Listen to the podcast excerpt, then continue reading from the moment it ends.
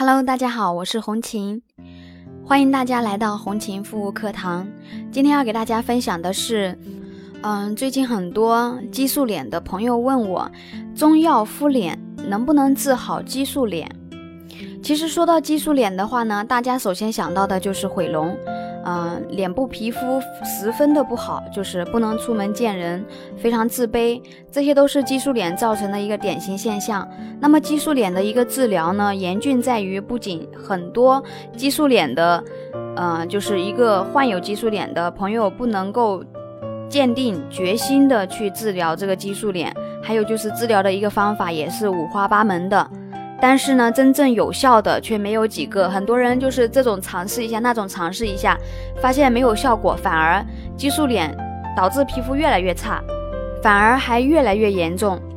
在各种各样的一个所谓的激素脸治疗方法中来回的穿梭，结果呢，往往病情没有好转多少，反而更加顽固。轻微的一个激素脸都变成严重激素脸了。所以说，正确的治疗有多重要，可想而知。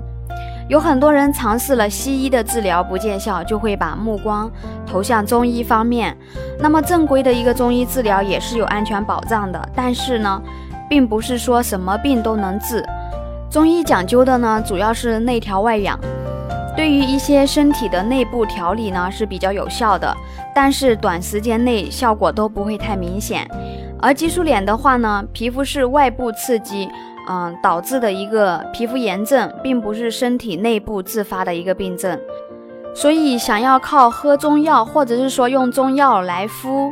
呃，敷脸这些方法来治疗激素脸，效果肯定是不明显的，最多呢是可以缓解皮肤的一个炎症，但是并不能彻底的修复。而激素脸的一个治疗呢，除了就是消炎排毒之外，最主要的还是修复。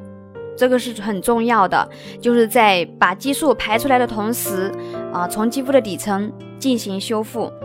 只有修复好了肌肤的一个屏障，屏肌肤屏障健康了，才能治愈激素皮炎。那么，修复皮肤受损屏障是医治激素依赖性皮炎的有效疗法。修复强健皮肤屏障，抑制炎症，营养皮肤，补充皮肤水分，恢复皮肤自身免疫力和再生能力。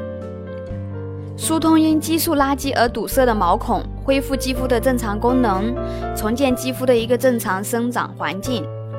逐步解决激素依赖性皮炎所带来的各种皮肤问题。好啦，今天的分享就到这里，感谢大家的收听，我们下次再见。